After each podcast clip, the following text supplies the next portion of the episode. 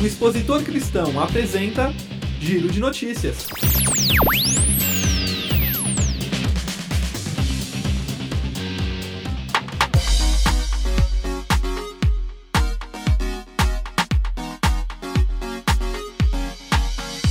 Olá, ouvintes do Giro de Notícias. Aqui é a repórter Sara de Paula e nós estamos em mais uma edição especial do nosso podcast semanal de notícias. Hoje recebendo um convidado muito especial, que é o presbítero Newton Emerick. Ele é coordenador da mesa diretora do Conselho Latino-Americano de Igrejas, o CLAI. Então, presbítero, muito obrigada pela oportunidade de ter essa conversa com o senhor aqui hoje. É um prazer para nós participar é, desse podcast aí da Rádio da Igreja Metodista do Brasil. É, é bom primeiro entender o que é o CLAI. Exato, eu ia exatamente perguntar isso, porque a gente tem vários ouvintes, especialmente da Igreja Metodista, né? Que seria muito bacana conhecer melhor o que, que é o trabalho do CLAI, o que é o CLAI, aonde ele está, quais são as áreas de atuação desse conselho. O CLAI é o Conselho Latino-Americano de Igrejas ele foi fundado há 40 anos e a primeira sede do CLAI foi em Campinas, no Brasil, em São Paulo, né? Brasil. E justamente por ele ter sido fundado e o primeiro secretário-geral ser brasileiro, a primeira sede do CLAI foi no Brasil. Daí o CLAI se organizou em regionais. E o Brasil, por ser é, um país quase de dimensões continentais, passou a ser uma regional do CLAI. As outras regionais foram na América Central, na América Andina, na América do extremo sul é, do continente latino-americano. Bom, essas regionais é, no caso da Regional Brasil, acabou se constituindo com diretoria é, independente da diretoria do CLAI Continental. Na gestão de secretário-geral seguinte, é, o secretário eleito foi do Equador e aí levou a sede do CLAI para o Equador e desde então a sede do CLAI é no Equador, em Quito.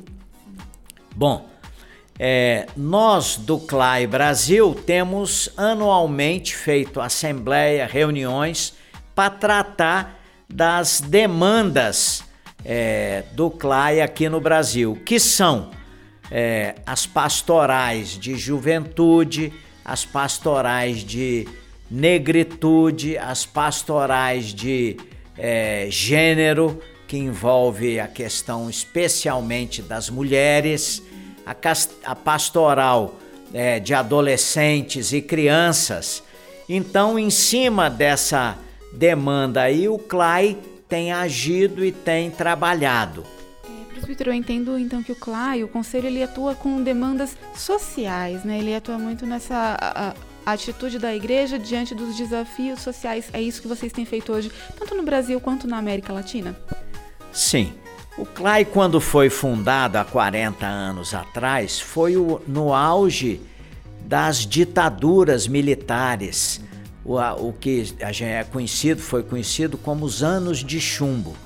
E o CLAI nasce com esse desafio de representar as igrejas em todas aquelas arbitrariedades cometidas pelas ditaduras, que foram é, prisões injustas, torturas, mortes, assassinatos e desaparecimento de pessoas. E isso tornou o CLAI, é, com a sua é, pastoral, a rede de liturgia do CLAI, produzindo textos, liturgias, cânticos que animaram as comunidades e os movimentos naquele tempo e até hoje. Então, através desses documentos, através dessas, desses manifestos, né, que o CLAI consegue envolver diversas igrejas, né? É. O CLAI envolve igrejas e envolve organizações é, humanitárias ecumênicas. Então, hoje o CLAI é, continental tem é, uma média de 100 igrejas membro. E no Brasil são oito igrejas membro do CLAI Brasil. Então, é, estamos caminhando é, com, no Brasil com 10 é, organismos, organizações ecumênicas e humanitárias também participando. Presbítero, no ano passado, em outubro, creio, a gente, do expositor cristão, eh, nós tivemos a oportunidade de acompanhar vocês na última reunião que falou sobre a crise institucional do CLAI. Para você que está ouvindo o programa, o, essa notícia está na descrição desse podcast para você eh, conhecer um pouquinho do que aconteceu no último ano. E, presbítero, eu gostaria que o senhor comentasse um pouco qual que foi a evolução dessa crise, a resolução, as discussões que aconteceram em torno dela no último ano. É, no último ano, o CLAI passou por uma uma crise na sua junta diretiva, que é nos intervalos das assembleias do CLAI. Quem administra o CLAI é a junta diretiva, composta de 16 pessoas. Três pessoas dessa junta diretiva abriram uma dissidência e isso criou uma dificuldade de caminhada e nós no ano passado, fizemos uma reunião para apoiar a, a maioria da junta que ficou. E nessa reunião daqui, o CLAI Brasil fez uma carta de apoio. Outros países fizeram a mesma coisa na América Latina ao mesmo tempo. E destas 100 igrejas, 73 igrejas apresentaram carta de apoio é, as, as, os países, né, com as igrejas de cada país apoiando, deu um total de 73 igrejas. Então nós, a partir disso, nós estamos agora nos encaminhando para o planejamento da Assembleia de 2019 e esta reunião de agora que estamos fazendo é justamente uma continuidade da reunião do ano passado, só que agora, com o respaldo de 73 igrejas, estamos cada país fazendo a sugestão ou elaborando o que pensamos e o que queremos do CLAI, para que a próxima Assembleia, então, estude, debata e delibere qual o CLAI que a América Latina, suas igrejas querem para é, atuar e agir. E considerando essas manifestações de todas as 73 igrejas e considerando o que vocês conversaram na reunião de hoje, o senhor acredita que o CLAI caminha para um crescimento, para uma evolução, para uma resolução desses conflitos? Acredito que sim, porque com essa, com essa é, posição tomada pelos países e suas igrejas, membros do CLAI, as coisas já estão calmas e estamos caminhando agora justamente numa condição melhor de conversar, de elaborar e de tratar as questões. Bom, presbítero, ótima notícia pra gente, né? E eu gostaria que o senhor comentasse um pouquinho mais sobre essa reunião de hoje, porque acontece algo muito importante também que o senhor comentou, que, né, que é a mudança da, da diretoria. Então, como está o andamento disso até o final do dia?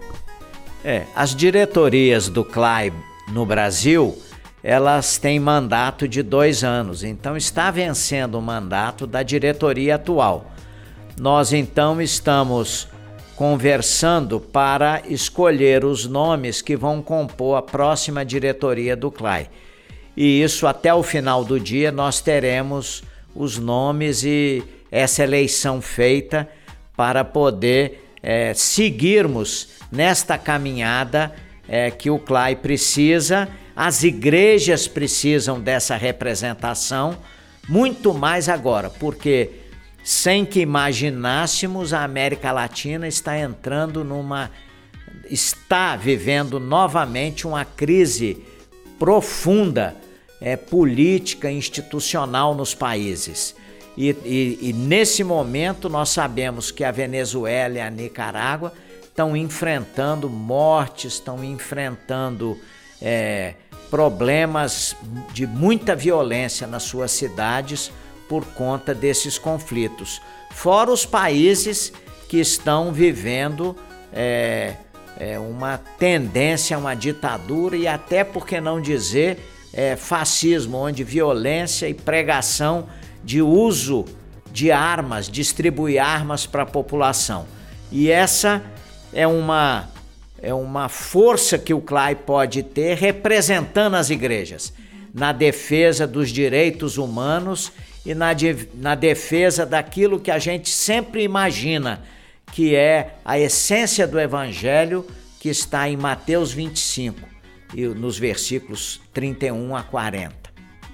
Presbítero, eu gostaria que o senhor é, aproveitasse essa oportunidade para convidar os nossos ouvintes a conhecer melhor o CLAI, a conhecer estes manifestos, esses documentos que discutem temas tão relevantes hoje na sociedade. Como que a pessoa que tem interesse faz para conhecer o CLAI?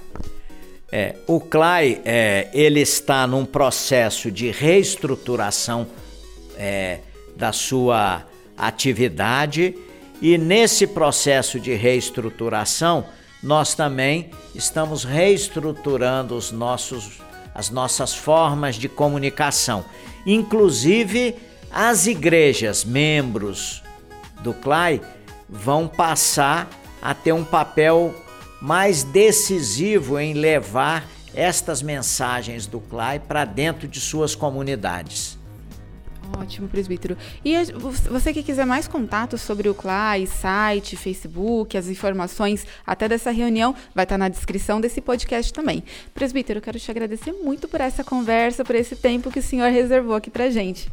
É, eu é que agradeço, o CLAI Brasil agradece é, esta oportunidade de conversar, explicar e dizer para todos os ouvintes que todo cristão deve se engajar de alguma maneira, não só na sua comunidade de fé, mas muito mais no mundo e no espaço em que vive.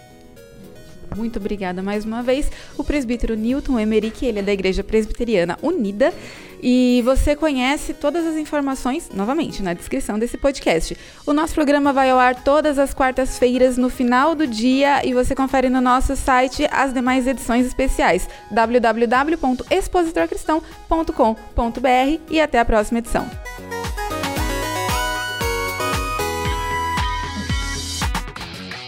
Você ouviu o Expositor Cristão. Apresentação José Magalhães, repórter Sara de Paula, edição e sonoplastia Rodrigo de Britos.